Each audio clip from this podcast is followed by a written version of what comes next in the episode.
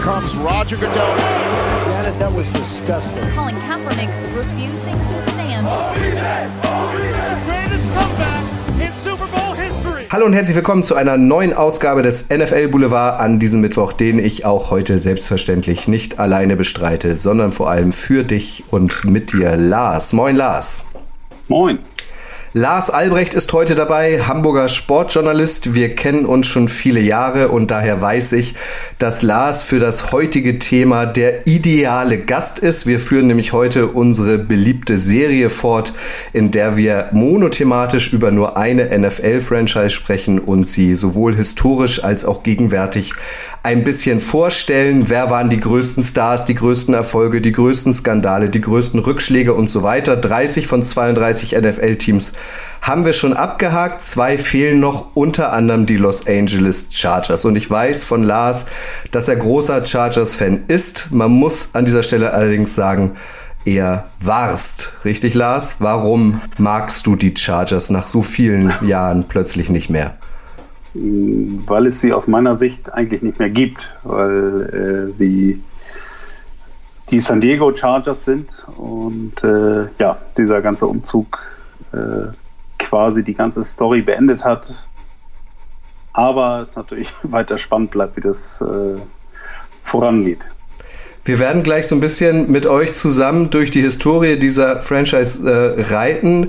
Es ging los ähm, in LA, allerdings nur ein Jahr. Dann, du hast es gesagt, ich glaube 55 Jahre in San Diego und jetzt sind sie wieder seit ein paar Jahren zurück in Los Angeles. Ich höre da so ein bisschen raus, Lars. Du bist NFL-Fan, aber kein großer Fan dieses ähm, Umpflanzen eines Teams. Nee, vor allem wenn man aus Deutschland kommt und so Fußballvereine kennt, wie verfestigt sie in ihren Städten, in ihren Communities sind, fand ich das schon immer schwierig, ähm, das so nachzuvollziehen, wie auf einmal Team A einfach in Stadt B zieht und naja, was aus den Fans wird in der ehemaligen Stadt ist fast egal. Deswegen, äh, ja, so war es natürlich auch bei meinem Team. Aber dieser Abgang war auch irgendwie absehbar gewesen. Das heißt, du bist da eher Traditionalist. Total, ja. Verkürzt äh, kann man die Geschichte der Chargers eigentlich in drei Worten zusammenfassen, nämlich erfolglos. Sie haben noch nie den Super Bowl gewonnen, standen überhaupt erst einmal im Super Bowl. Glücklos, gelten gefühlt vor jeder Saison oft zum Favoritenkreis, schießen sich dann aber oft selbst ins Bein und heimatlos. Wie gesagt, in LA gestartet, lange in San Diego zu Hause gewesen und nun ohne großen Fansupport äh, wieder in LA gestrandet. Ähm, so rückblickend, kannst du einmal in deinen Worten zusammenfassen, was für dich die Faszination Chargers denn viele Jahre ausgemacht hat, wie du zum Chargers-Fan geworden bist und ähm, wann das war? Ja, also bei mir ist es recht einfach, weil ein Großteil meiner Familie, auch meine Großeltern in San Diego gelebt haben oder noch leben heutzutage. Und ich das große Glück hatte, damals mit meinen Eltern immer wieder meinen Sommerurlaub in San Diego zu verbringen. Und sportlich muss man sagen, in San Diego gibt es halt äh, die San Diego Padres, das Baseballteam und die Chargers, wobei die Chargers das äh, deutlich dominierende Thema immer gewesen sind dort.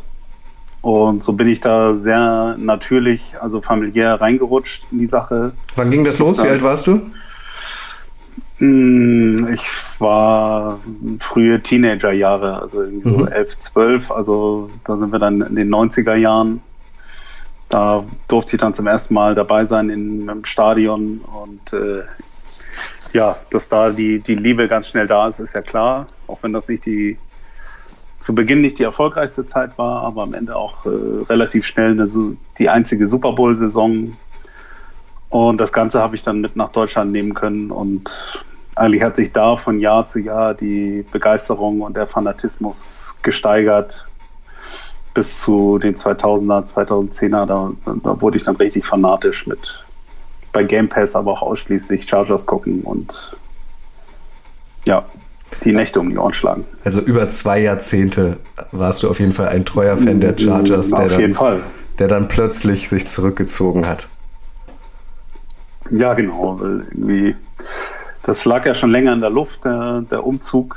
Äh, der Alex Banos, der Besitzer, hat ja lange der Stadt San Diego gedroht, wenn sie ihm nicht ein neues Stadion bauen, dann geht er irgendwo anders hin. Und ja, die Bürger von San Diego wollten halt nicht 50 Prozent des Preises für ein neues Stadion für einen reichen NFL-Owner mitbezahlen. Und so war es dann halt vorbei. Da kommen wir später äh, zu. Ich war tatsächlich ja. auch einmal im Qualcomm Stadium, mein bislang einziger Super Bowl damals, Tampa gegen, gegen Oakland. Ähm, das waren ja quasi schon, also da hatte das Stadion schon eine Menge gesehen. Äh, trotzdem hatte es irgendwie Charme, finde ich. Wie, wie mhm. ging es dir? Also äh, warst du, du hast ja erzählt, du hattest auch ein paar äh, Heimspiele gesehen. Was hat für dich so dieses Qualcomm Stadium ausgemacht? Ja, die Menschen vor allem. Man, muss bedenken, aber San Diego ist halt einfach eine Stadt, in der das Leben einfach wunderschön ist, ist geprägt von Stränden und schönem Wetter. Und sonntags halt Tailgating da vor dem Qualcomm Stadium, was sehr schön in äh, Mission Valley, das ist so ein bisschen umgeben von Bergen in so einem Tal, liegt. Und da fuhr man halt früher mit seinem Pickup-Truck hin, äh, hat Tailgating gemacht und da ging es da rein und es war immer eine sehr familiäre Atmosphäre, die mich immer sehr begeistert hat weil San Diego ist halt kein, kein Big Market, nie gewesen, ist halt nicht LA, ist halt immer das in Anführungsstrichen kleine San Diego mit vielen Leuten, die man da immer wieder trifft und das hat es immer ausgemacht. Also es war ja nie so, dass viele Fans von außerhalb kommen, sondern es waren immer der Stolz von San Diego sozusagen. Und das hat mich immer begeistert. Wie hat denn der ursprüngliche Chargers-Fan getickt? Also wir kennen das von den Raiders nicht weit weg. Irgendwie, da gibt es auch eine große Rivalität äh, oder gab es zwischen diesen beiden Teams. Irgendwie, die waren gefürchtet oder, ja, muss man ja auch sagen, waren gefürchtet, sind ja auch nicht mehr in Oakland. Äh, wie war so der San Diego Chargers-Fan? Also war so ein bisschen San Diego weitmäßig. Äh, wenn die Spiele waren, wenn Spieltag war, dann volles Engagement und volles, also die Stimmung war auch wirklich echt top bei den, bei den Heimspielen. Aber ist halt so, wenn das Spiel dann vorbei ist, dann geht man halt schon wieder an den Strand und äh, nimmt sein Surfboard und das Leben ist auch noch okay. Und meine Theorie ist, genau das ist auch, was die Franchise immer davon abgehalten hat, irgendwie den ganz großen Erfolg zu haben, weil das Leben auch für die Spieler einfach zu schön ist in San Diego. Mhm. Es ist auch sehr fruchtbar dort, das haben wir an Philip Rivers gesehen, äh, der hat ja sehr viel Kinder produziert. Das stimmt, also mit, mit seiner Frau zusammen hat er schon eine komplette Offense jetzt. Genau, also wir werden jetzt gleich äh, in den nächsten Minuten natürlich über Philip Rivers sprechen, über Eli Manning werden wir sprechen, Ryan Leaf, Drew Brees, LaDainian Tomlinson, Antonio Gates, also obwohl es nie zum ganz großen äh, Triumph äh, für äh, die Chargers ähm, gereicht hat, gab es eine Menge interessante Personen, ähm, die äh, in, äh, für die Chargers gewirkt haben. Bevor ich es aber vergesse, noch eine Frage, Lars. Wir bewegen uns hier im Rahmen des Footballerei Frühstückseis und diejenigen, die immer zum ersten Mal dabei sind, äh, die bekommen eine Frage von uns, die ist fix und zwar, wie isst du denn dein Frühstücksei am liebsten? Äh, scrambled, aber mit Tabasco auf jeden Fall. Ah, mit Tabasco. Maggi hatten wir schon, mhm. Tabasco hatten wir bisher noch nicht, okay. Ja, ein bisschen Schärfe muss sein. Das kommt aus San Diego ist an der äh, mexikanischen Grenze und deswegen muss jedes Essen scharf sein. Sehr gut, haben wir das auch abgehakt. Vielleicht machen wir das Social Media mäßig auch nochmal eine kleine Umfrage. Tabasco, um ein bisschen Schärfe reinzubringen, so wie du sagst. So, die Chargers. Es ging los äh, in LA tatsächlich. Die Chargers gehören zu den Gründungsmitgliedern der AFL. Ihr wisst, das war früher die Konkurrenzliga der NFL. Und Lars, ähm, da ist äh, in diesen Gründungsmitgliedern auch tatsächlich ein sehr bekannter Name dabei, was vielleicht nicht jeder weiß. Das stimmt. Hilton sagt ja den meisten Leuten was. Äh, genau, Baron Hilton hieß der der junge Mann damals, 32 Jahre alt, äh, ist tatsächlich der Opa von der einigen bekannten Paris Hilton. Und dem wurde quasi als Projekt aufgegeben, mach doch mal irgendwie so ein AFL-Franchise auf von seinen Eltern. Und das hat er dann gemacht. Und äh, ja, bedingt, dass er aus LA kam, ging das in Los Angeles los. Und äh, ja, nach einem Jahr war dann relativ schnell klar, dass es in Los Angeles niemanden interessiert und dann kam der Move nach San Diego. Genau. Ähm, 66 ist äh, Baron Hilton ausgestiegen als Eigentümer, so viel der Vollständigkeit halber. Also er ist auch nicht so lange an Bord geblieben. Sportlich ging es ähm, für die Chargers aber überraschend gut los. Das ist man ja aus der NFL auch nicht unbedingt gewohnt. Äh, wenn da ein Expansion-Team dazukommt, ist das ja eigentlich erstmal äh, relativ erfolglos. Das galt für die Chargers nicht.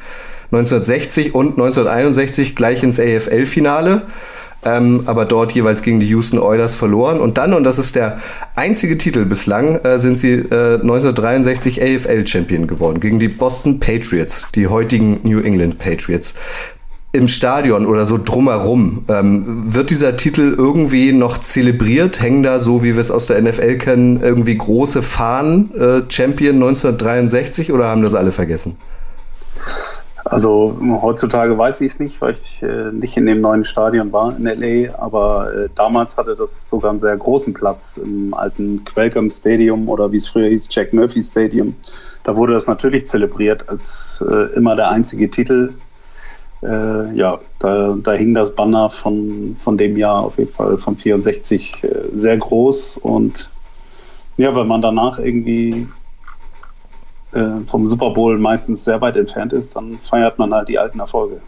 Ja, und auch völlig zu Recht. Also wie gesagt, 60, 61, 64 und 65 waren sie äh, im Finale. Zweimal verloren gegen die Oilers, zweimal verloren gegen die Bills und 63 gewonnen. Das heißt, von ihren ersten fünf Jahren waren sie viermal im Finale. Da kann man schon mal sagen, Hut ab, Chapeau.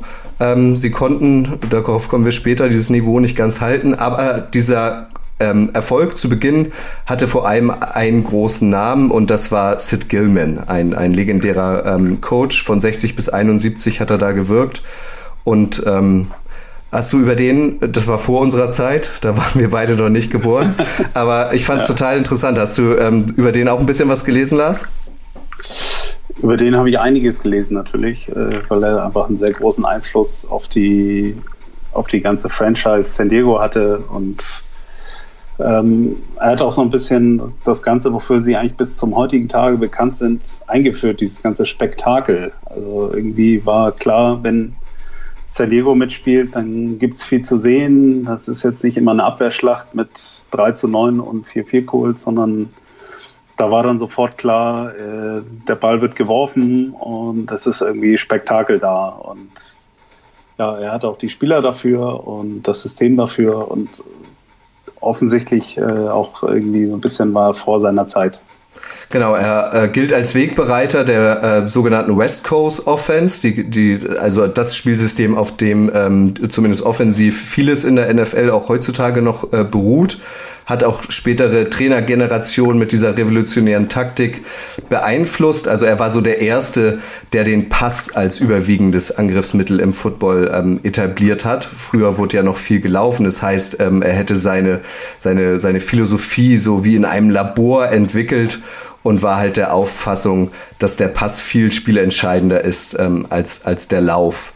Ähm, und wichtige ähm, Bestandteile seiner Spielideen waren halt kurze, schnelle, präzise Pässe ähm, auf seine Wide Receiver und Tight Ends äh, so, oder auch äh, Running Backs. Und da hatte er natürlich ähm, mit Lance Elworth äh, auch einen, einen bis heute legendären ähm, Receiver in seinen Reihen. Genau, der ist auch äh, in der Hall of Fame ähm, mit mehreren Spielern aus der Generation ich, ich tue mich immer schwer, mir das im Nachhinein vorzu, vorzustellen, aber wenn man so alte Videos vom Football sieht, sehen die ja schon anders aus. Und wenn auf einmal anfangen, jemand anfängt zu, zu passen und zu fangen, das muss, glaube ich, das ganze Spiel revolutioniert haben damals. Dessen Spitzname, wir haben vor ein paar Wochen äh, ein Boulevard gemacht, äh, die, die besten Spielerspitznamen aus der NFL. Da tauchte Lance Elworth auch auf, weil sein Spitzname ist Bambi gewesen aufgrund, aufgrund seiner rehbraunen Augen und äh, seines Laufstils.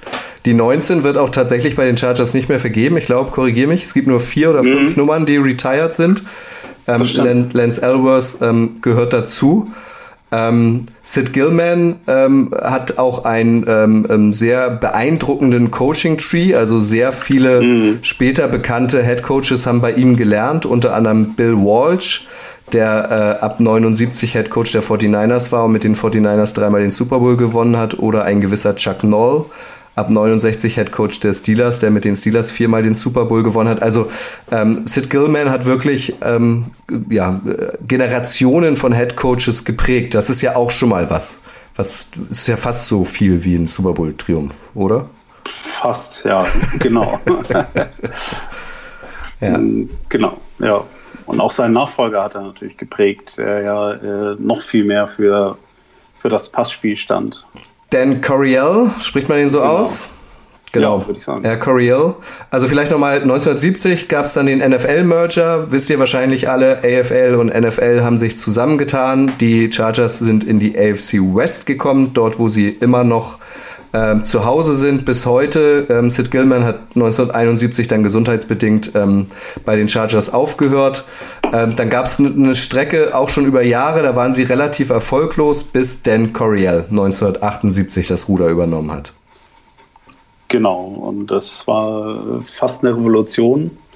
Bis heute gibt es den Begriff Air Coriel als, äh, als eine Art Football zu spielen eigentlich und eigentlich als den Football, den wir heute irgendwie jeden Sonntag sehen. Also dieses ganz große Öffnen von äh, Passrouten auf Wide Receiver, äh, dieses nicht nur Verlassen auf den Running Back, nicht nur kurze Pässe, das, das hat der Mann eingeführt und das war wirklich revolutionär und das hat die Chargers dann auch tatsächlich, ich würde nicht sagen populär gemacht, aber alle hatten irgendwie Spaß, die dann im Fernsehen zu sehen, glaube ich, damals und so, so ist es eigentlich bis heute geblieben. Es ist einfach die, Identität dieses, dieser Franchise.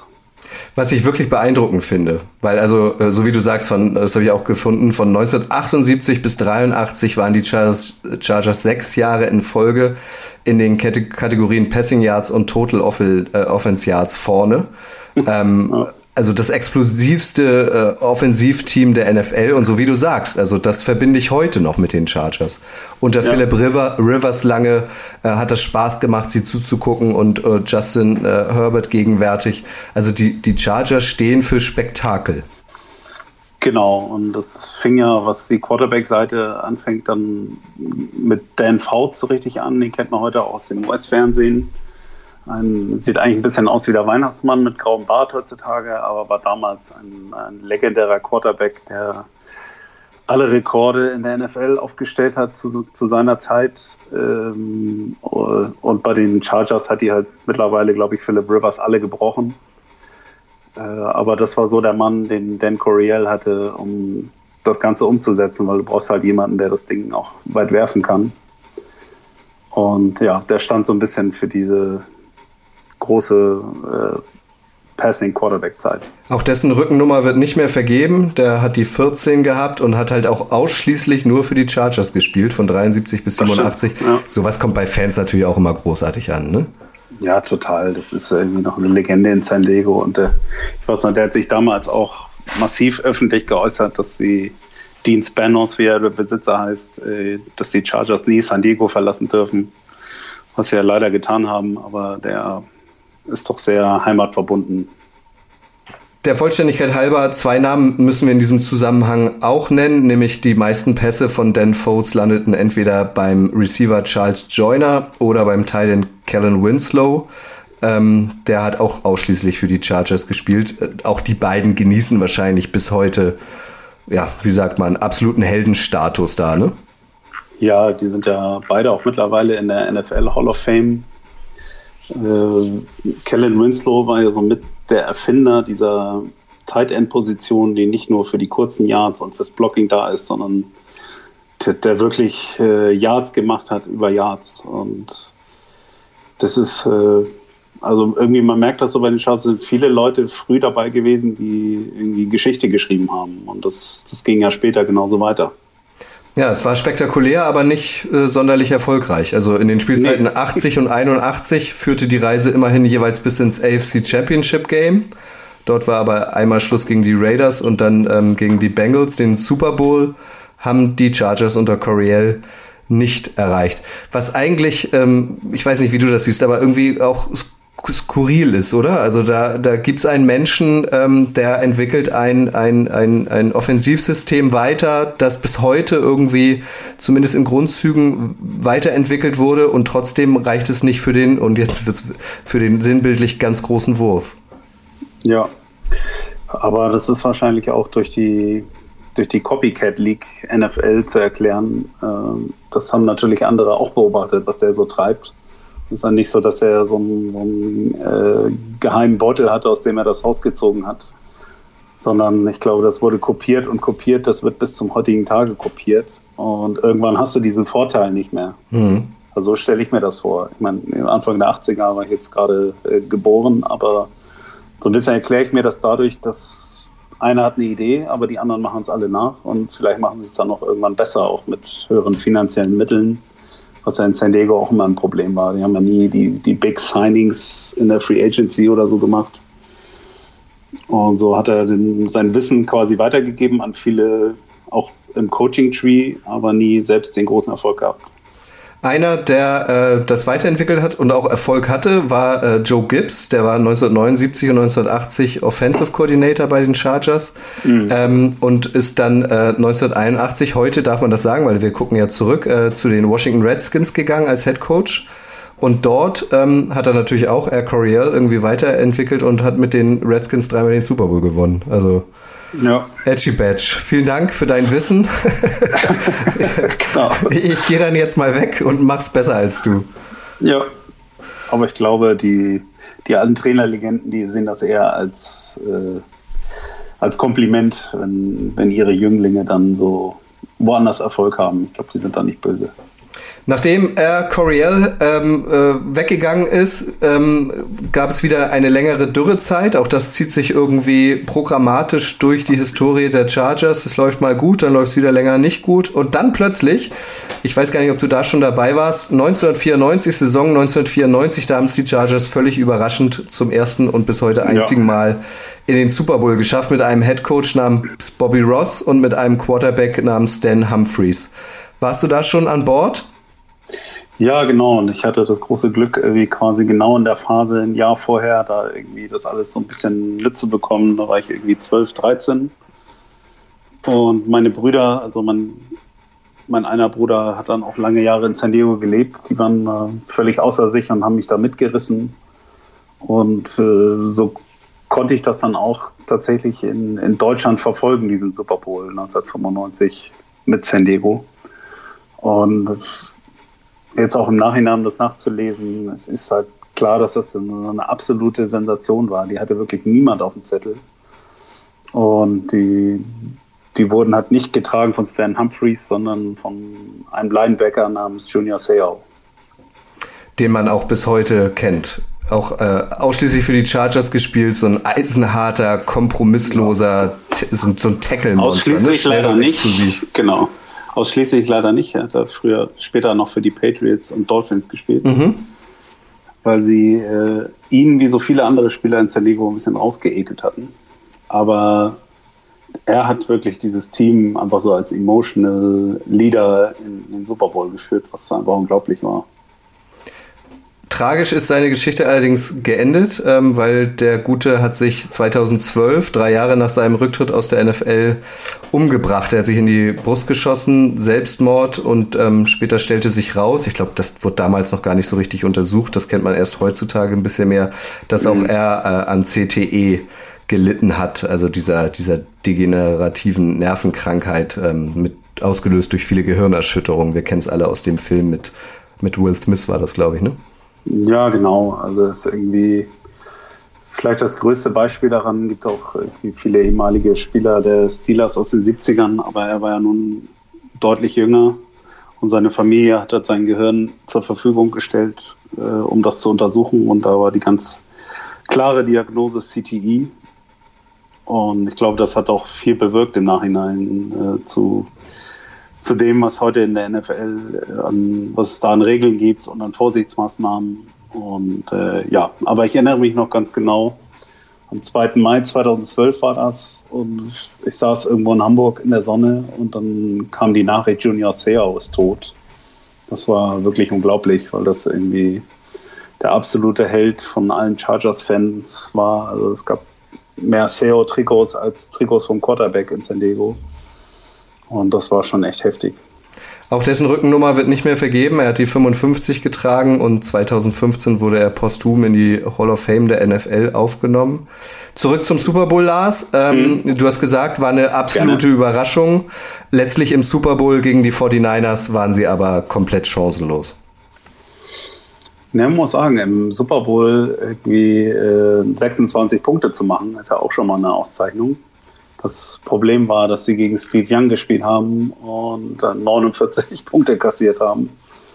Und dieses, dieser Super Bowl war der highest scoring Super Bowl in der Geschichte der NFL bis heute. Und sie waren völlig chancenlos, absolut. Die, man spürte halt, sie hatten da nichts verloren auf dem Platz.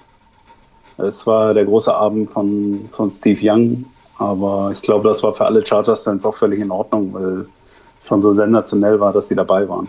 Sechs Touchdown-Pässe von Steve Young, drei davon auf Jerry Rice. Damit ist er damals endgültig aus dem Schatten des großen Joe Montana getreten. Es war der erste rein kalifornische Super Bowl übrigens. Wie hast du ihn mhm. verfolgt? Ähm, wo warst du? Kannst du dich noch erinnern? Ich war äh, zu Hause, genau. Ich durfte das, durfte nachts vorschlafen und das dann schauen. Ich weiß gar nicht mehr, welcher Sender das damals übertragen hat, aber es gab es irgendwie im deutschen Fernsehen. Mhm. War auf jeden Fall in Deutschland und äh, ja, durfte das mit meinen Brüdern und meinen Eltern schauen. Äh, ich glaube, ich bin irgendwann eingeschlafen, weil es so eindeutig war und ich noch so klein war. Aber dein einer Bruder war zu der Zeit noch in, in San Diego und hat das dort irgendwie in den Bars oder sogar vielleicht im Stadion verfolgt? Nee, da war er gerade nicht da. Da ja, okay. war er gerade auch zu Hause. Okay, aber dieser, dieser Moment, diese Saison hat dann äh, deine Leidenschaft für die Chargers wahrscheinlich manifestiert nachhaltig, oder? Ja, selbstverständlich. Also das hat halt, da war einem natürlich klar, dass sie noch diverse weitere Super Bowls erreichen werden und diese auch gewinnen werden. Das war damals feststehend. Ja, hat nicht ganz geklappt.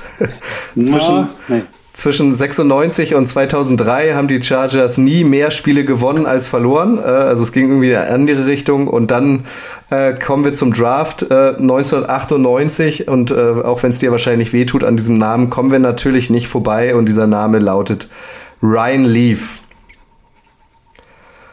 Du bist sprachlos, ich ähm, hol dich kurz ab. also äh, in der, äh, im Draft 98 gab es ja. zwei große ähm, Quarterbacks, die aus dem College kamen, beide mit riesigen Vorschusslorbeeren. Der eine Name ist Peyton Manning von der University of Tennessee und der andere Name ist Ryan Leaf von der Washington State University. Ähm, es hieß, beide seien gleich gut.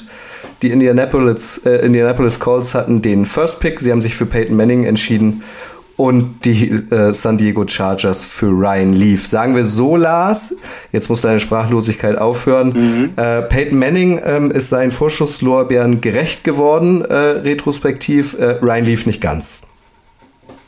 Ja, also so ein Manning, das sagt mir jetzt nichts, aber Ryan Leaf, das war ja eine absolute Vollgranate, sag ich mal. Und ihr habt richtig Nein. dafür investiert. Also ihr habt so einen ja. Deal mit den, mit den Cardinals gemacht, der auch zukünftige Draft-Picks beinhaltete. Also den wolltet genau. ihr unbedingt. Ja, genau. Nee, also das war äh, ja, das der große Hoffnungsträger, der, der, große Messias. Und wie es so oft in der NFL ist, äh, ist er natürlich komplett zum einen der größten Reinfälle oder Draft-Busts, wie man es sagt, der NFL-Geschichte geworden. Also ich glaube, Jamarcus Russell und Ryan Leaf, die nehmen sich da nicht viel in dem, in dem Ranking. Ähm, ja, ist halt komplett in die Hose gegangen. Ähm, man weiß ja auch aus seinem späteren Leben, dass der gute Kollege ganz andere Probleme hatte, äh, leider ein großes Drogenproblem. Und äh, ja, am Ende war es eine peinliche Nummer, einfach den so früh gedraft zu haben. Und, und wenn man sieht, dass Peyton Manning auch ganz gut gespielt hat in der NFL. Ja, es gibt ja so, so ein Beispiel irgendwie aus seinem, seinem dritten Einsatz als Starting Quarterback für die Chargers damals ähm, im Spiel gegen die Chiefs. Hat er einen von 15 Passversuchen an den Mann gebracht für mickrige vier Yards, ähm, zudem ja. noch zwei Interceptions geworfen und am Ende hatte er ein Quarterback-Rating von 0,0. Also mhm. desaströs. Ähm, Problem, und du hast es ja angedeutet, war, dass er selbst von sich total ähm, ähm, ähm, also beeindruckt war. Also er litt irgendwie an einer dramatischen Selbstüberschätzung und nicht Ja. er ist schuld, sondern die anderen waren schuld. Die O-Line war schuld. Ja, ich glaube, der hat in einer ganz anderen Welt gelebt. Ich würde einfach mal mutmaßen, dass er am College auch schon das eine oder andere Präparat zu sich genommen hat. Das war irgendwie der. Den, das sah man auch am Gesicht, wenn der, wenn der da am Ball war. Das, der war in einer ganz anderen, der wusste gar nicht, wo er ist gerade. Und sehr erstaunlich, dass er so lange überhaupt spielen durfte. Und ja, irgendwie hat er, glaube ich, insgesamt 14 Touchdowns und 36 Interceptions. das ist, glaube ich, seine Career-Statistik.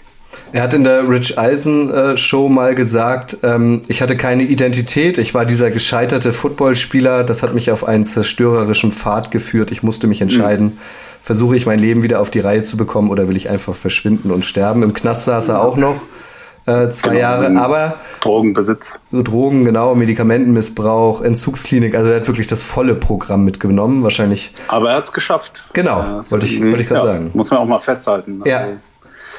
äh, ist ja nicht so einfach, aus so einer Nummer wieder rauszukommen. Und da gibt es ja in Amerika leider Millionen von Beispielen. Und er ist ja mittlerweile so weit, dass er anderen Leuten und Kids irgendwie hilft und seine eigene Geschichte erzählt. Und finde ich auch beachtlich. Also, dass er wirklich da den, den Pfad zum Guten gefunden hat. Ja, erinnert so ein bisschen, wenn man jetzt irgendeinen Vergleich machen will, vielleicht an Uli Borowka oder so, ne? Nur, dass Uli Borowka natürlich sportlich viel besser war als Ryan Leaf. Ja, genau. Aber ja, zurück zu den Chargers natürlich.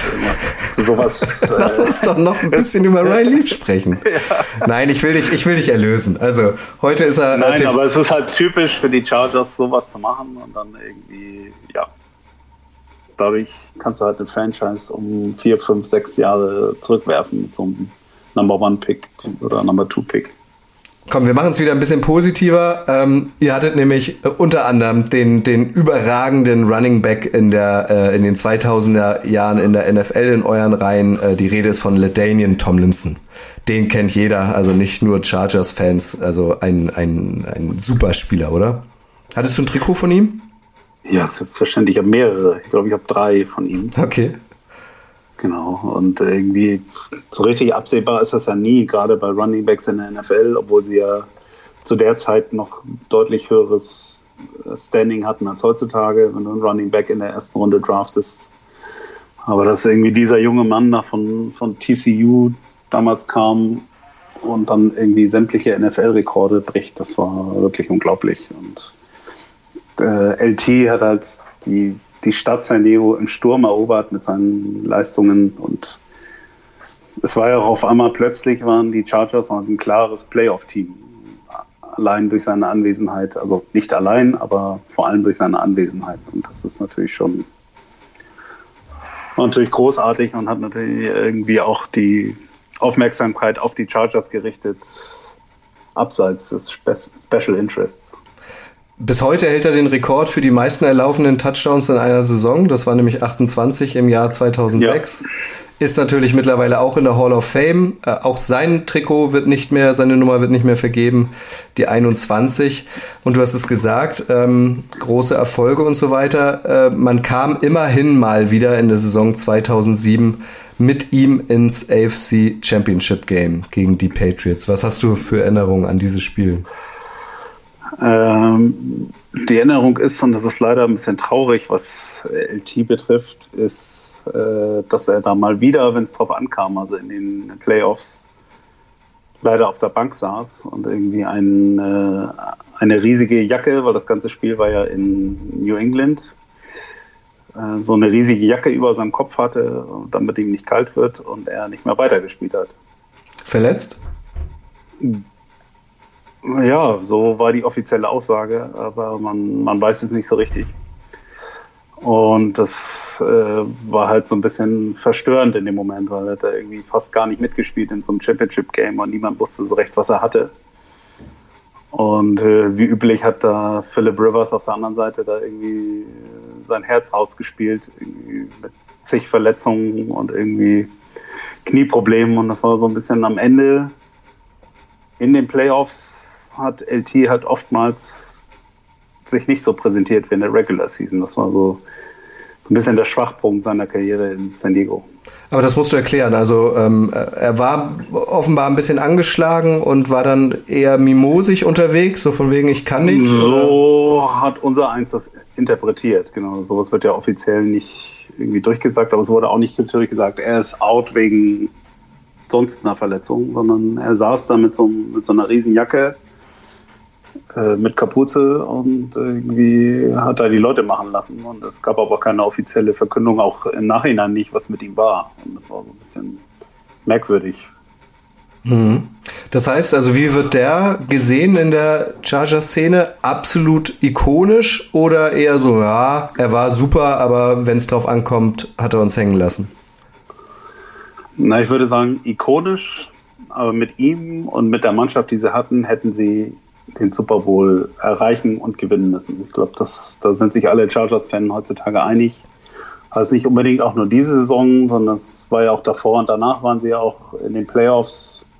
Davor sind sie gleich einmal auch gegen New England ausgeschieden, danach gegen Pittsburgh. Also sie hatten halt eine mega Mannschaft in 2007 bis 2009er Jahren. Mit Rivers als Quarterback, mit ja, Antonio Gates muss man nicht drüber sprechen. Vincent Jackson und äh, als Receiver und auch einer richtig guten Defense. Es ist einfach unerklärlich, warum diese Mannschaft es nicht geschafft hat, den, das ganz große Ding zu holen. Ich glaube, das war meiner Meinung nach und ich, sicherlich nicht nur meiner Meinung nach die mit Abstand beste Mannschaft der Geschichte dieses Vereins. Kurios, ähm, um nochmal auf sein Draftjahr zurückzublicken, äh, im Jahr 2001, ähm, da hatten die Chargers nämlich als zuvor schlechtestes Team den Pick Nummer 1 und sie wollten eigentlich Michael Vick, konnten sich mit dem aber, ähm, so heißt es, nicht auf einen Vertrag einigen. Äh, der ging dann zu Atlanta und ähm, die Chargers nahmen letzten, letztlich ähm, Tomlinson. Äh, ja, an fünf, glaube ich. Was ja genau, also hat ja so, so rückblickend bis auf den ganz großen Titel jetzt ganz gut geklappt, wenn man sich vor allem ja. auch den, den Verlauf von Michael Vick anschaut. Aber trotzdem, also, weil sie haben, und um das einmal zu vervollständigen, im selben Jahr auch einen gewissen Drew Brees gedraft, gedraftet, äh, in der zweiten Runde, meine ich. Also, mhm. da, da wäre ja vielleicht die Geschichte der Chargers nochmal ganz anders gelaufen. Äh, entweder mit Michael Vick oder mit Drew Brees, ähm, der sich aber damals nicht so richtig durchsetzt durchsetzen konnte bei den Chargers. Mhm. Ja, also ich glaube, die, die Frage Drew Brees und äh, Philip Rivers ist nochmal eine ganz andere.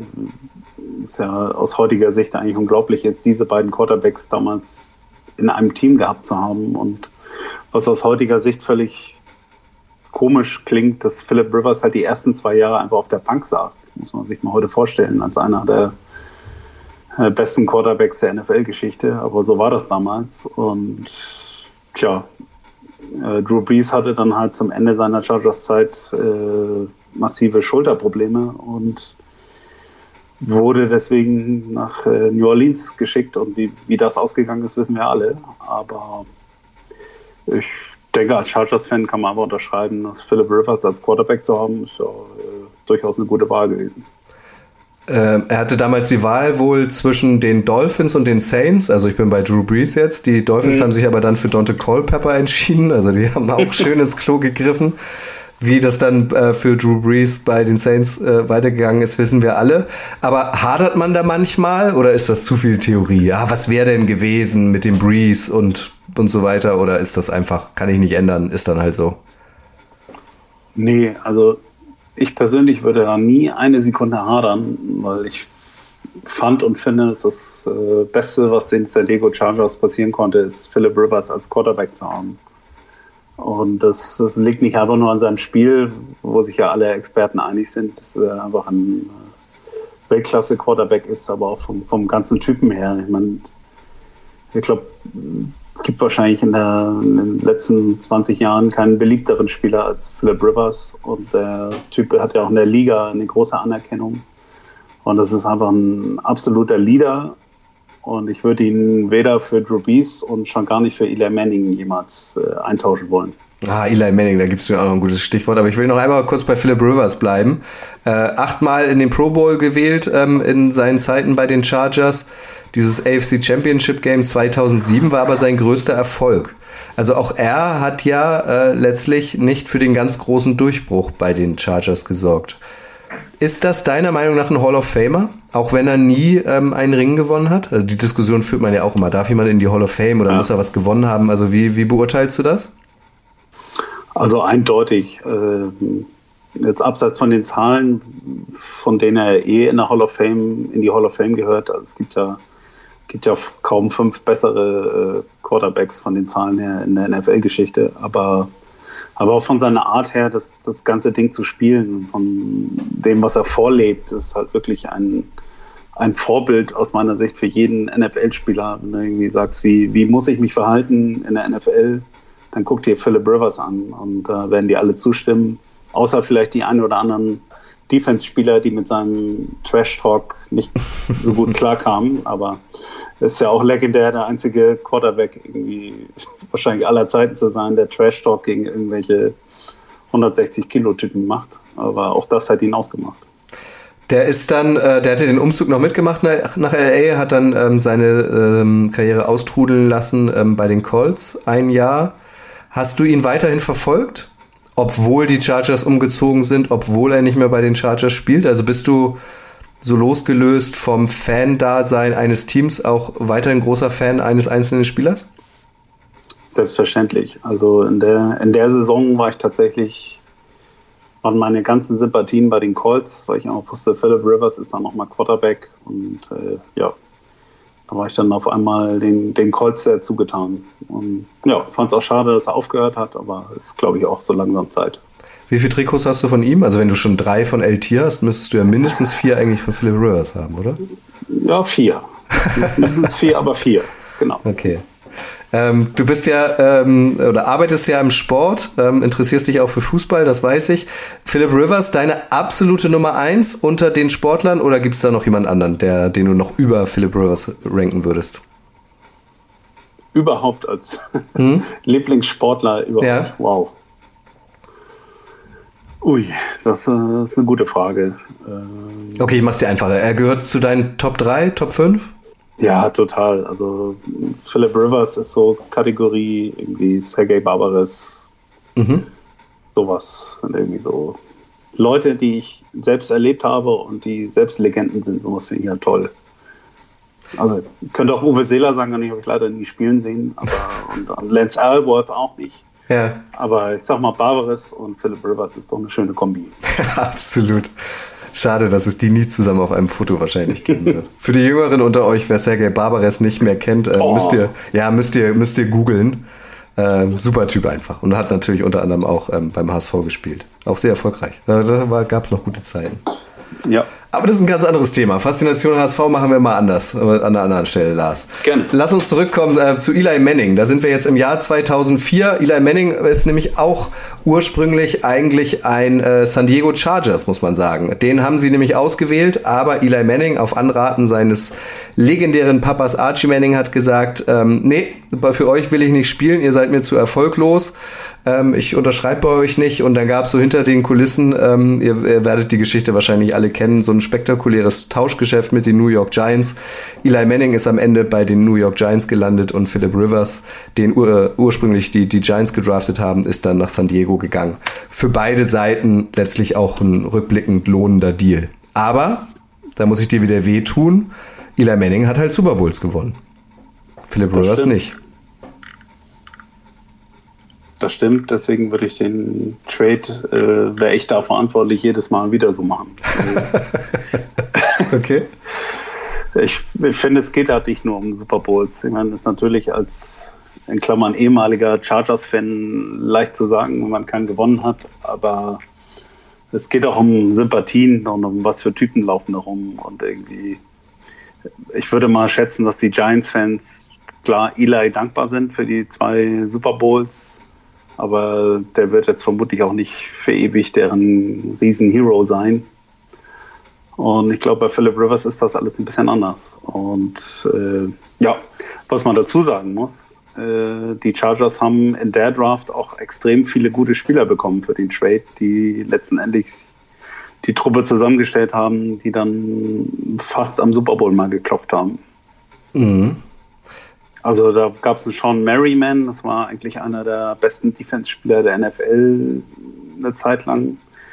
gab es den Kicker Nate Keating, den haben sie auch geholt. Also alles für diese äh, Draft Compensation Picks, die sie damals von den Giants bekommen haben. Also die haben sich da quasi ein Fundament gebildet und noch River Stuff zu bekommen und einfach charakterlich ist das irgendwie, da stellt sich nie die Frage für mich, dass ich lieber Eli gehabt hätte, auf gar keinen Fall. Wobei man bei Eli sagen muss, im Gegensatz zu LT, der hat halt vor allem in den Playoffs und in den Super Bowls funktioniert. Ne? Also wenn es drauf ankam, ähm, war er da. Ja. Oft nicht. Das stimmt. Aber da war er halt da. Das stimmt. Gut. Aber ich höre da raus und das, das macht dich ja nur noch sympathischer, dass es dir eigentlich gar nicht äh, um die großen Erfolge geht. Was soll man auch anderes sagen als HSV und Chargers-Fan, sondern eher, äh, um, sondern eher um das große Ganze. Dazu gekommen, schon ein Jahr vor, Eli Manning ist ein, eine weitere Ikone, der bis heute auch äh, den Rekord für die meisten Touchdowns in der NFL für einen Tight End hält, nämlich mit 116. Dürfen wir nicht äh, unerwähnt lassen, Antonio Gates. Von dem hast du wahrscheinlich auch ein Trikot, oder? Selbstverständlich. Und äh, es war einfach unglaublich, wie quasi live mitzuerleben, wie diese Tight End Position durch Antonio Gates und Tony Gonzalez einfach neu erfunden wird in der NFL. Und da bist du als Fan so stolz drauf, dass irgendwie dein Typ, der ja am College Basketball gespielt hat und irgendwie undrafted zu den Chargers gekommen ist, diese ganze Position revolutioniert, von der alle heute sprechen und die ja quasi das Spiel dominiert. Und dann war auf einmal Antonio Gates und Tony Gonzalez, die waren ja auch in einer Division in der AFC West die haben halt das ganze Ding revolutioniert und es war einfach faszinierend, das zu sehen, dass man irgendwie die Bälle nicht nur auf Wide Receiver werfen kann. Der 2018 aufgehört, äh, heißt, äh, das wird 100 Pro ein First Ballot äh, Hall of Famer. Dessen ähm, äh, Rückennummer wurde bisher aber nicht retired. Gehst du davon noch aus, dass der auch in diesen illustren Kreis kommt zu LT und Dan Fodes und wie sie alle hießen? Da würde ich stark davon ausgehen, obwohl äh, bei Dean Spanos würde ich von nichts ausgehen. Insofern mal gucken. Der Owner, der irgendwann in die Fußstapfen seines Vaters Alex Spanos ja. ähm, getreten ist. Alex Spanos ähm, hat, ähm, Entschuldigung, 84 ähm, die Chargers gekauft, ist Milliardär durch Immobiliengeschäfte äh, reich geworden. Dean Spanos, dessen Sohn, war dann halt auch dafür verantwortlich, dass die Chargers 2017 nach Los Angeles zurückgekehrt sind. Du hast es einleitend gesagt. Ähm, vorausgegangen war ein Streit mit der Stadt San Diego, wer denn nun das neue in die Jahre gekommene Qualcomm Stadium renoviert. Ähm, es gab keine Einigung und dann ging es halt zurück nach LA. Wie hast du ähm, diese Wochen und Monate verfolgt? Hast du direkt das Handtuch geschmissen und gesagt, okay, leck mich am Arsch, dann bin ich jetzt halt kein Chargers-Fan mehr? Oder wie, wie erging es dir da so? Es waren ja sogar Jahre leider, weil die, diese Drohung von Dean Spanos ja schon lange im Raum stand und er quasi, er hatte ja erst den Plan, der aus heutiger Sicht auch relativ schräg ist, mit den Oakland Raiders irgendwo in Carson ein neues Stadion zu bauen.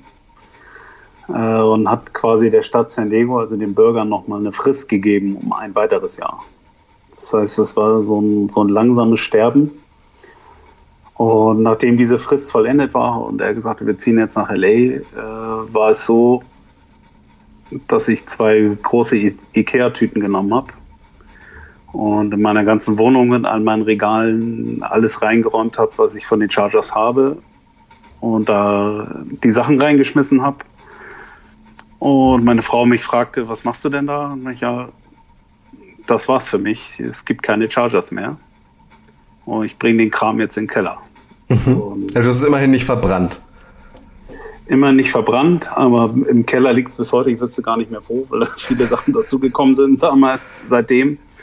Aber für mich war es einfach klar, also dass ich ähm, in gar keinen Fall irgendwie ein Team namens Los Angeles Chargers irgendwie äh, unterstützen kann oder, oder ähnliches. Und äh, mein, mein Fantum war schon sehr ausgeprägt. Also ich habe halt wirklich jedes Spiel geguckt und auch Night Games live geguckt, ja nicht auf Wiederholungen, halt irgendwie da von 2.30 Uhr bis 6 Uhr vom, vor der Kiste gehangen und ja, mittlerweile, mittlerweile gucke ich die Spiele gar nicht mehr von dem Team. Aber also was ist das? Ist das äh, die persönliche Abneigung gegen ähm, wir verpflanzen ein Team oder ist es die Abneigung, also wenn man irgendwie San Diego mag, kann man Los Angeles nicht mögen? Also gibt es da auch so eine lokale Verbindung quasi? Ja, total, genau. Also wenn du aus San Diego kommst, dann kannst du halt mit LA gar nichts anfangen und äh, diese, diese ganze Lockerheit, die San Diego ausmacht, die hat halt LA nicht. Und das ist einfach so, ist halt klar, es geht ums Geld und ja, da ist es dann für mich dann einfach vorbei gewesen. Und, und was wäre gewesen, wenn, also so Austin zum Beispiel oder San Antonio, das sind ja so zwei Städte, ja. die immer mal wieder genannt werden für ein Expansion-Team. Wenn es jetzt die, die ähm, Austin Chargers wären, wärst du dann noch an ja. Bord? nee, das wäre das gleiche gewesen. Also, ah ja, okay. Also es ist nicht nur LA. Nee, nicht nur, aber das hat das natürlich sehr verstärkt. Also den, bei Austin wäre wär ich irgendwann in Ist mir egal abgedriftet. Bei LA ist es dann eher dann doch die klare Abneigung. Na, vor allem, also es musste ja mehr denn je wehgetan haben, ähm, äh, falls du denn irgendwie noch ein bisschen was mitbekommen hast, dass sie dann erst ähm, in LA in so, in so einem Highschool-Stadium also, gespielt haben mit 22.500, was nie ausverkauft war. Weil, äh, natürlich habe ich das voll mitbekommen, weil mache mir ja nichts vor. Natürlich interessiert mich das, wo Philip Rivers und Antonio Gates jetzt gerade spielen. Mhm. Und äh, für mich ist das eine der peinlichsten Episoden in der NFL-Geschichte, was da passiert ist in diesem Mini-Fußballstadion irgendwo in einem Vorort von LA, wo natürlich, da passen eh nur irgendwie 20.000 Leute rein. Das haben sie nicht mehr ausverkauft gekriegt. Und wenn, dann waren halt 90 Prozent Auswärtsfans. Mhm. Und das finde ich schon wirklich also das hat ja selbst Roger Goodell hat sich dazu geäußert, dass das irgendwie nicht das ist, was sie wollen. Und das fand ich halt extrem peinlich für die ganze Liga und natürlich auch extrem traurig für meinen ehemaligen Herzensverein da vor so einer peinlichen Kulisse zu spielen. Ja, es hat die Chargers, wir haben es jetzt gehört, also die Jahrzehnte in der NFL dabei sind und auch wirklich ähm, Generationen, sowohl Spieler als auch äh, Trainer geprägt haben, so lächerlich gemacht. Ne? Ach, die Chargers, ja. die haben ja eh keine Fans. Ja, und das stimmt halt nicht, weil in San Diego haben die richtig viele Fans und so richtig auch leidenschaftliche Fans gehabt. Hm. Aber es war zu jedem Zeitpunkt klar, dass nicht ein Mensch von San Diego nach LA fährt oder nach Carson, Kalifornien oder wo immer das ist, um ein Spiel da zu gucken. In dem Moment, wo sie sich aus San Diego abgemeldet haben, war auch die Liebe komplett vorbei von der ganzen Stadt. Und da im Gegensatz zu den Raiders, wo die verrückten Fans halt auch nach Las Vegas fahren, sowas gibt es halt nicht bei den Chargers. Die haben halt keine Fanbase außerhalb von San Diego. Mittlerweile spielen sie im Sophie Stadium, so ein, so ein Riesending jetzt. Äh, 5 Milliarden Dollar hat das gesamte, der gesamte Komplex da gekostet. Der Super Bowl findet da statt im Februar. Ähm, die Olympischen Spiele 2028 finden da statt, die Eröffnungsfeier und so. Ähm, stehst du auf so, so Riesenstadien? Also würdest du dir das gerne mal angucken wollen oder ist das nichts für dich? Total, finde ich super. Also finde ich mega, solche Stadien. Also, das teuerste Stadion der Welt angucken, finde ich total faszinierend und auch irgendwie, meinetwegen, das neue Cowboy Stadium, wie sie alle heißen. Ich habe nur ein großes Problem damit, dass äh, Dean Spanos da quasi als Untermieter untergekommen ist, hat er irgendwie nichts bezahlt. Das hat ja alles der Stan Krönke, der Rams Owner, bezahlt und äh, ja, jetzt darf er da einfach seine Spiele austragen und sein Geld verdienen. Macht wirtschaftlich total Sinn, aber ein Spiel von den Chargers würde ich mir da jetzt nicht angucken. Na, ich wollte gerade fragen, kann ich da jetzt nicht das Medium spielen zwischen dir und den Chargers? Also, wenn dich das Stadion so reizt, vielleicht kannst du ja dann eventuell, wenn du da mal wieder hinkommen solltest, dir dann auch ein Chargers-Spiel wieder angucken. Dann gucke ich gerne die Rams. Aha, guck mal. Ah, okay. Gut. Ich merke schon, das, das, äh, das nee, Tuch ist das, zerschnitten. Das, das Tuches zerschnitten, bin ich leider auch sehr konsequent. okay. Justin Herbert, den Namen müssen wir natürlich hier auch noch einmal erwähnen. Seit 2020 bei den Chargers gleich mehrere äh, Rookie-Rekorde gebrochen. Ähm, der macht, es ist für mich so die Chargers-DNA, so wie wir es jetzt in den letzten Minuten auch besprochen haben. Offensivfeuerwerk, der macht richtig Spaß. Kriegst du das denn noch mit? Selbstverständlich. Also ich bin ja ein großer NFL-Fan weiterhin und bekomme das natürlich mit, dass das irgendwie ein äh, mega Draft-Pick der Chargers war. Und finde ich wirklich beachtlich, weil ja in dem Jahrgang auch ganz andere Quarterbacks auch vor ihm gezogen wurden. Und äh, ja, passt halt perfekt dahin. Ich wirklich äh, sehr dem Sunny. Boy, ne? Ja, genau, der kommt ja, kommt ja eher aus Kalifornien, glaube ich. War vorher in Oregon, aber ich glaube, der ist ein Kalifornier Junge. Und äh, ja, absolut begeisternd. Ne? Selbst wenn man nur Red Zone guckt und dann seine Pässe da sieht. Und man sieht natürlich seine alten Helden wie Keenan Allen, den ich noch live habe spielen sehen vor ein paar Jahren als, Char als San Diego Charger. Ja, das ist. Ja, ich finde das wirklich krass. gemacht. Also ich, ähm, wir, wir sind ja immer mal wieder in Kontakt und ich habe es damals auch mitbekommen, ähm, dass du halt gesagt hast, nee, die sind. Du warst ja auch einmal in der Footballer Live-Sendung. Ich weiß gar nicht, ob das so in dem in, in dem Dreh war, ähm, dass du da Ja, jetzt da so war das wirklich, noch nicht so konkret, okay. ich, dass sie, dass sie wegziehen. Ja.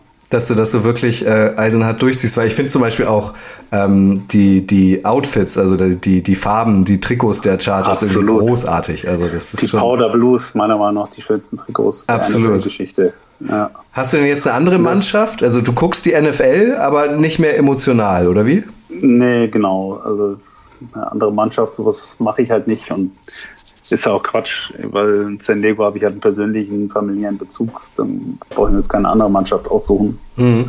Ähm, aber ich gucke die NFL natürlich noch sehr gerne, aber dann ist es halt eher Red Zone und ich spare mir das äh, Game Pass Abo, um die um Einzelspiele zu sehen. Das ist natürlich. Okay.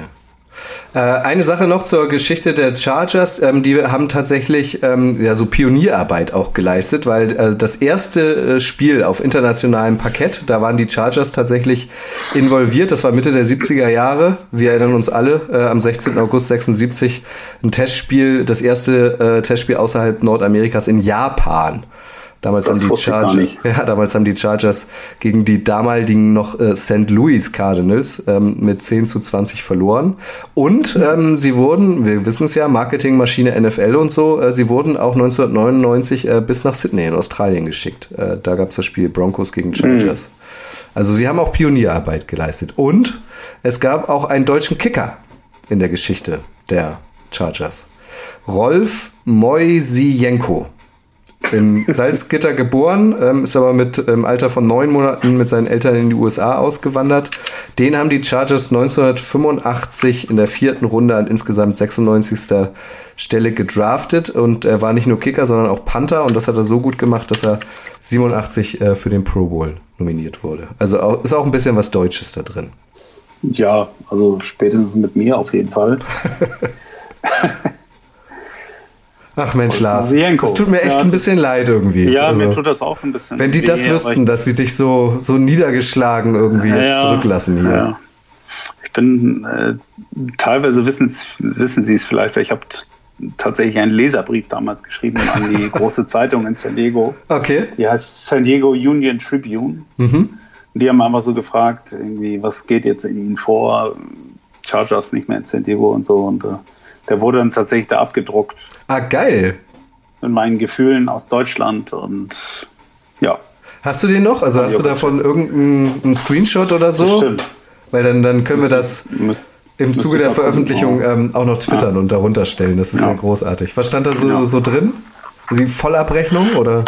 Nö, aber eher so das, was ich heute so erzählt habe, dass das halt emotional echt krass war, wenn einfach dein Team auf einmal weg ist. Und dass es natürlich keine, keinerlei Option ist, nach in LA die weiter zu unterstützen. Das habe ich noch ein bisschen zu Papier gebracht. Ja, wenn du das findest und dafür nicht in den Keller gehen musst, ähm, dann, dann schick mir das gern mal. Ähm, dann Ja. äh, verbreiten wir das mit deiner Einwilligung ähm, auch noch mal ein bisschen. Das finde ich ja großartig, Leserbriefe. Und wir beide wissen, wie Ja. anstrengend Leserbriefe sein können. Das stimmt. Ja. Lars, haben wir denn jetzt alle ähm, wichtigen Personen aus der Geschichte der Chargers angesprochen oder hast du noch so einen anderen persönlichen Helden, der, der auch unbedingt hier rein muss? Also äh, wichtig ist relativ, wenn, wenn ich immer sehr bea- beachtlich fand und er war auch Teil des Teams, was aus meiner Sicht den Super Bowl in den Mitte der 2000er hätte gewinnen müssen, ist Antonio Cromartie. Eine absolute Cornerback-Granate und äh, nicht nur auf der Position des Cornerbacks, weil der hatte tatsächlich, und das ist hinterlegt, ist, äh, der hat mittlerweile 14 Kinder von acht verschiedenen Frauen. Und da, glaube ich, ist selbst ein Philip Rivers jemand, der sich umdreht und da ein bisschen staunt. Also das fand ich auch äh, sehr, eine sehr beachtliche Statistik, die nicht die ganz viel mit Football zu tun hat. Absolut. Und vor allem, das muss man dazu wissen, er hat sich eigentlich sterilisieren lassen.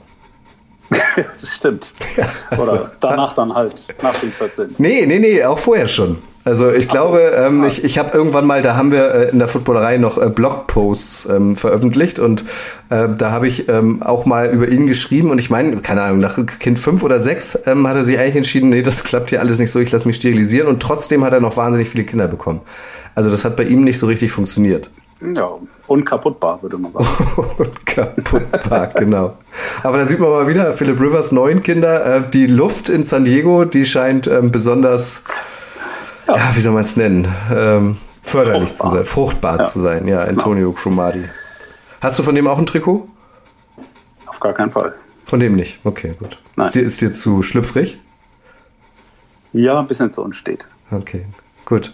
Den haben wir nicht angesprochen. Gibt es sonst noch irgendeinen? Also hast du noch von jemandem äh, ein Trikot zum Beispiel, den wir jetzt nicht angesprochen haben, der jetzt auch mittlerweile in deinem Keller vor sich hin gammelt? Also ich habe noch ein Trikot von Manti Theo, aber mhm. dessen Geschichte ist ja äh, hinläufig bekannt. Also nur von ihm oder auch von seiner Freundin? Ja, sie ist auch mit drauf, aber virtuell. okay, Manti Theo. Ach, das ist auch eigentlich nochmal ein eigener Boulevard. Das stimmt. Googelt das mal jetzt lieber nicht. Das ist auch nochmal. Dann können wir auch nochmal zusammen machen, nee, Lars. Auf gar keinen Fall googeln. Auf gar keinen Fall googeln. Äh, den, den schieben wir nochmal irgendwann hinterher. Manti Theo, also der ist auch, das ist auch super. Weltklasse. Lars, das hat mir sehr viel Freude gemacht.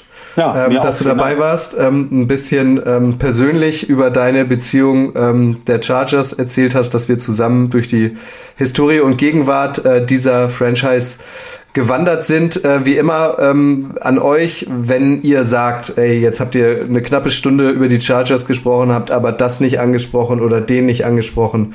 Ihr seid immer herzlich eingeladen, uns äh, über die sozialen Medien Feedback zu geben oder uns eine Mail zu schreiben, einen Leserbrief zu schreiben an redaktion at footballerei.de. Und damit haben wir jetzt auch das 31. von 32 NFL-Franchise ähm, besprochen. Jetzt fehlen nur noch die Houston Texans. Ähm, die kommen auch irgendwann in den nächsten Wochen. Kennst du einen Houston Texans-Fan? Nö, aber vielleicht, wenn sie umziehen, das wäre auch mal ein Thema. ja, genau. genau. Super. Lars, vielen, vielen Dank äh, und Sehr bis ganz bald. Alles klar. Ciao, danke. Ein Dank auch an euch fürs Zuhören. Ähm, bis nächste Woche und das Wichtigste ist, bleibt gesund. Ciao. Ciao. Arrest warrant, Aaron Hernandez. Here comes Roger Goodell. Janet, that was disgusting. Colin Kaepernick refusing to stand. Greatest comeback.